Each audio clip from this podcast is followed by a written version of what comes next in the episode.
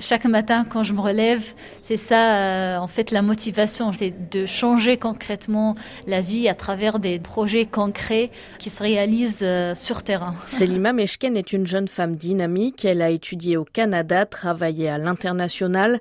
Elle est rentrée récemment dans son pays, la Tunisie, pour s'investir dans le projet de pépinière urbaine. C'est un projet qui travaille sur euh, la réappropriation et le réaménagement des espaces publics dans des quartiers défavorisés par les habitants pour les habitants. Les besoins ont été identifiés lors d'un diagnostic participatif et pour Selima Meshken, l'objectif, faire aboutir les projets pour transformer les quartiers. Ça peut être à travers des ateliers de formation sur tout ce qui est plan d'affaires, stratégie de marketing, évaluation de projets, mais aussi un accompagnement technique avec le recrutement d'experts, euh, des architectes, des euh, urbanistes, des euh, décorateurs pour mettre en œuvre ces projets. Andreata Muforo est zimbabwéenne installée au Kenya, diplômée de la Stanford Business School. Son truc à elle, c'est la finance.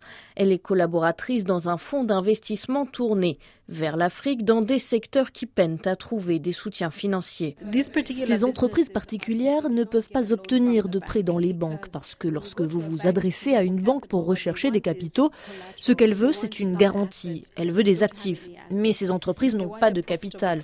Les banques veulent une entreprise rentable, mais ces entreprises en sont encore au début de leur développement. Elles ne font donc pas encore de profit et ne sont donc pas viables pour une banque. Des secteurs aux investissements financiers jugés plus risqués mais aux impacts bien plus importants pour Andrea Tamuforo. Notre fonds recherche des entrepreneurs en Afrique qui créent des entreprises et pénètrent de grands marchés en mal d'investissement comme la santé, l'éducation, les services financiers et qui utilisent la technologie. Dans ce modèle de business, vous pensez à l'avenir, vous vous demandez à quoi vous voulez que le monde ressemble dans le futur.